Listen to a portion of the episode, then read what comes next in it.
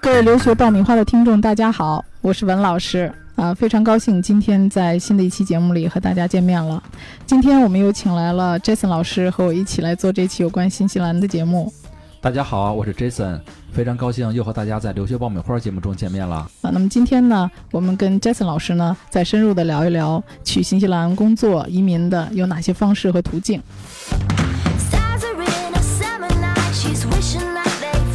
获取留学资讯，免费留学答疑，收听专属于你的留学公开课，大家都可以关注微信订阅号“留学爆米花”。Jason，这个新西兰它的这个很多政策是跟别的国家我知道不太一样的，呃，比如说想要去那边工作、移民，其实它有很多跟其他国家不一样的签证类别，比如说我知道它有一个呃 Working Holiday 这种签证。是吧？这个是很多国家都没有的啊，因为别的国家知道是旅游的签证是不可以在那里工作的。啊，但是新西兰一直是很缺人嘛，所以他们是有这种签证啊，嗯、这种呃 working holiday 签证好像前一段时间刚刚被抢哈，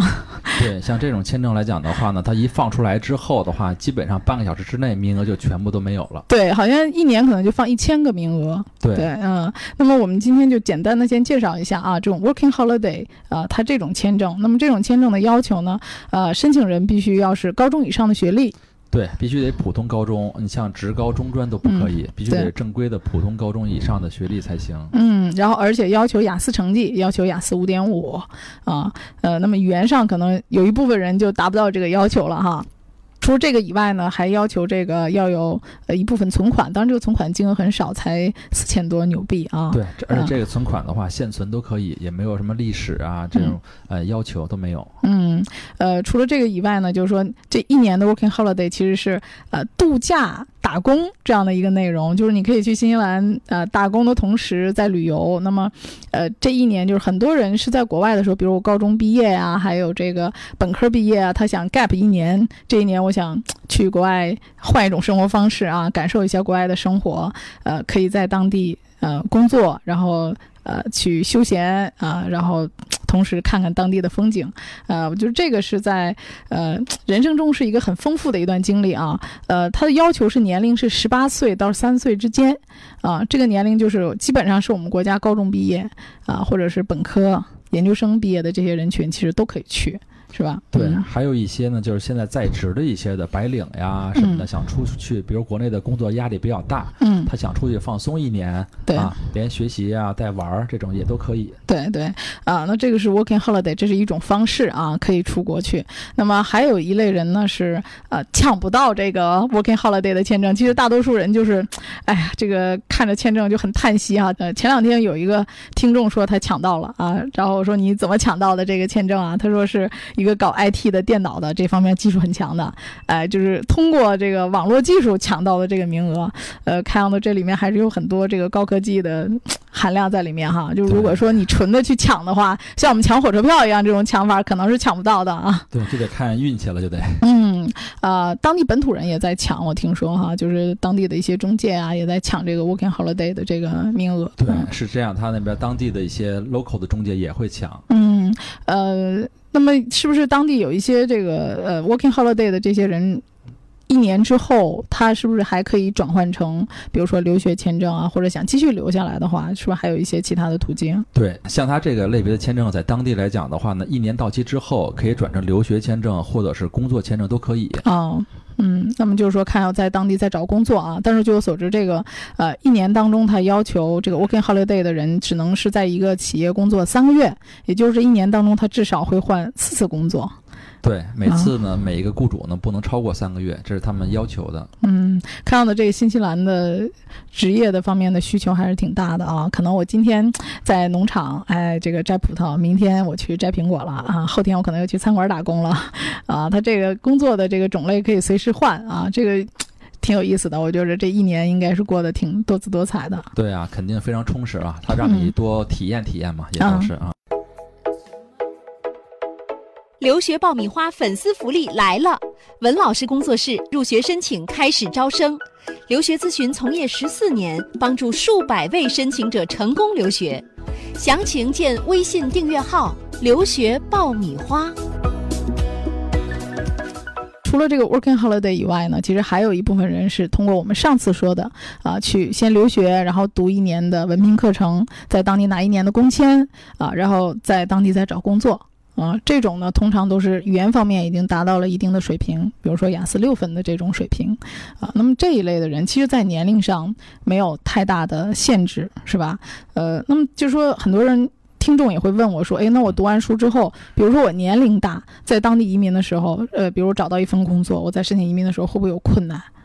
其实来讲的话，年龄并不是申请新西兰移民的一个障碍，因为嗯新西兰现在移民的政策来讲的话是按分儿嘛，评分儿，只要你分数能够达到一百四十分以上的话呢，不管你多大年纪，其实都能拿到新西兰的这个呃移民的。嗯，而且新西兰是这样，它要求了，只要那年龄啊不大于五十五周岁的话，都可以申请技术移民。嗯所以新西兰的现在的技术移民来讲的话，主要是年龄、学历还有工作了，就是啊。嗯，那其实我们可以简单算一下，这一百四十分是怎么组成的啊？呃，其中这个咱们之前讲过的学习啊，我在这儿拿到一个文凭，比如说像我们之前讲过的七级文凭课程，那么这就是五十分的加五十分。没问题，嗯对，嗯，那么年龄呢，如果是二十岁到二十九岁的话，这个年龄上会比较有优势啊。对，它就是满分三十分，嗯，那如果说像年龄大一些的话，比如说呃。年龄最大的，一般我们接触到的可能就是三十几岁的，将近四十多岁的这个档了，就是呃三十岁到四十岁岁哈。啊，对，这个呢是二十五分，二十五分。四十岁以上的话，可能就是在二十分了。对，如果我们按照最最高的那个二十分去计算的话，四十岁以上的话，那其实它就二十分的加分了。呃，然后再加上当地的一个 job offer 找到工作，那么这加在一起的话就一百二十分。对，啊它虽然现在是一百二十分，一百二十分呢是可以递交移民申请，但是不一定会百分之百的批准。嗯，这时候呢，还有什么样的额外加分呢？比如说他的工作经验，两年工作经验加十分，奥克兰以外地区的工作加三十分，或者他的配偶有新西兰的学历的话，也能加二十分。嗯实际上，通过虽然说他的年龄比较大，但通过其他的加分的途径的话，一样可以加到一百四十分的。啊，对啊，那这样的话，其实年龄并不是一个太大的问题对，年龄啊不是问题。其实现在新西兰来讲，最难的、最重要的一点是工作，其实啊。对，只要找到工作，其实年龄大与小都不会影响这个签证。对。如果到了一百四十分，就直接都全批了。对，只要全通过你超过一百四十分，是全部都都会录取的，都没有问题啊。对呃，那么除了刚才我们讲到的去读书以外，呃，还有一些就是工作。工作方面的，比如说直接在中国找一些国外的这个工作的机会，这个可能很多年龄大的人都希望这样一步到位啊。现在在国外能够提供给我们在国内找工作的这个机会，呃，大概是有哪些职位可能比较容易找到工作的？呃，还得看这个他嗯是不是有雅思，国内什么嗯学历嗯。啊啊。，就是通常来讲，就是大多数的人如果想在国内一步到位找到一个国外的工作的话，呃，我知道通常是要求雅思六点五啊，这个语言方面的要求，这个可能在大多数年龄大的人里面是比较难的啊，还要求有一些比较不错的，比如说外企啊，或者一些国内大型企业的这个工作经历，这个可能在中国去找国外的这种工作机会会相对多一些。对嗯是这样哈，如果在国内呢有本科以上的学历，并且有雅思六点五以上的水平的一个英文哈，另外呢，国内的哦，这个雅思应该是 A 类还是嗯 G 类？这一类就行哦，这类就可以，这类要更简单一些。对比嗯 A 类简单一些。然后呢，国内呢最好是一些大型的这种公司呀，或者是外企，嗯有这种工作背景的话，直接在新西兰找到雇主的话，给他拿到工签呀，或者是申请 PR 的话，都是有可能的。其实是，啊嗯，对啊、那么这个就是说，针对于国内语言成绩比较不错的，然后学历背景啊、工作背景都比较好的这些人，这个是一个很好的机会对。啊。那么如果既没有很高的语言成绩，然后我也没有很好的这个学历和非常不错的工作背景，那有没有机会呢？其实新西兰啊，还有一个类别的工作签证是什么呢？是特殊类别工作签证。嗯这个呢，只要主要是适用于几大类的人群哈。嗯第一呢，是国内从事的是厨师类的工作，中餐厨师的啊。哦第二呢，是这种武术教练，嗯还有中文导游，还有嗯中文教师。嗯但其中来讲的话，可操作性最大的呢是中餐的厨师。这类的厨师来讲的话呢，呃，没有语言的要求，没有嗯学历要求，嗯同时呢，也基本上没有年龄的要求。嗯，是对，这个我也以前听过哈，就是说厨师这一块儿也是，呃，好像一年的配额大概是三百个左右。对他这啊个配额比较少，只有三百个配额。啊对，那可能就是说到国内，呃，每年我们可能能竞争的大概其实不到三百个啊，就是可能本土有一些人已经移民过去的，可能真正到呃全球的这个应该是放在全球的两百多个名额。对，嗯实际上在国内来讲的话，能从国内直接走的厨师的的话，应该不会超过一百个，其实是。哦，他这个厨师的要求就第一肯定要有厨师证，一般是高级的厨师证啊，这个证明。第二个就是说是要求，我听说是要有五年的相关的从业经验。那这个从业经验就是，呃，应该是在一些比较正规的哈酒店里面去工作，比如说有一些呃社保啊，或者是呃工资的这个证明哈，啊、就是。我们以前我我听呃我的一些别的朋友啊，他们有办过的，也说就是很多年前好像就有这种厨师出去移民的这个先例，呃，可能南方的那个厨师会比较受宠爱哈、对，因为最早移民到新西兰来讲的话，他那边呢就是广东人、南方人比较多，所以粤嗯菜厨师是比较受欢迎。啊。但现在像新西兰那边呢，像什么川菜呀，也比较火，其实还是啊。哦，他这个之前呃，雇主也是要面试的啊，就是看你是不是有这方面的技能啊，然后同意他才会雇佣你。这整套手续都是非常正规的一套手续。对，因为在国内的时候，首先必须得雇主啊要跟这个厨师啊要沟通，嗯看他会做什么样的菜系嗯啊，然后呢，可不可以胜任在新西兰的这方面的工作。嗯现在来这个标准的话，国内呢，反正呃五年是最好，但最低标准的话是不能低于三年，而且一定是中餐厨师。像嗯国内从事什么西餐的都是不可以的，必须是中餐厨师。啊，对我们之前以为就是说出国要去做西餐哈、甚至我们有一些学这个呃 bakery 啊，还有 cookery 这种专业都是去学西餐的啊，但是不知道其实我们中餐在国外还是挺紧缺的。对，其实嗯中餐厨师来讲的话，在国外来讲的话是非常稀缺，尤其是新西兰。嗯，他那个薪水大概是在多少钱一个月？薪水的话，新西兰现在每周的那个厨师的这种薪水应该是在一千纽币左右，嗯，他但也有低一些的啊，哦就是可能七八百的也有啊，就哦看，他们的水平。工作时间还是跟我们一样八个小时嘛？对他们八到十个小时吧，哦，然后每周呢是工作六天。哦，这个还是蛮辛苦的一个工作哈。对，但是它有一什么好处啊？哈，因为这个虽然是一个这种厨师的工签哈，嗯但是呢，他的这个配偶也可以拿工签过去，啊，还有孩子也可以过去。孩子还可以在啊当地呢享受免费的教育，哦，只要是十八岁以下的孩子啊，都可以享受新西兰免费的教育。哦，同时呢，由于咱们是一个特殊类别的工签，他也可以申请移民，两年以后是嗯免雅思移民的，所以这个项目其实也是对这个厨师是非常好的一个。对，其实这个看的还是技能型的啊，就是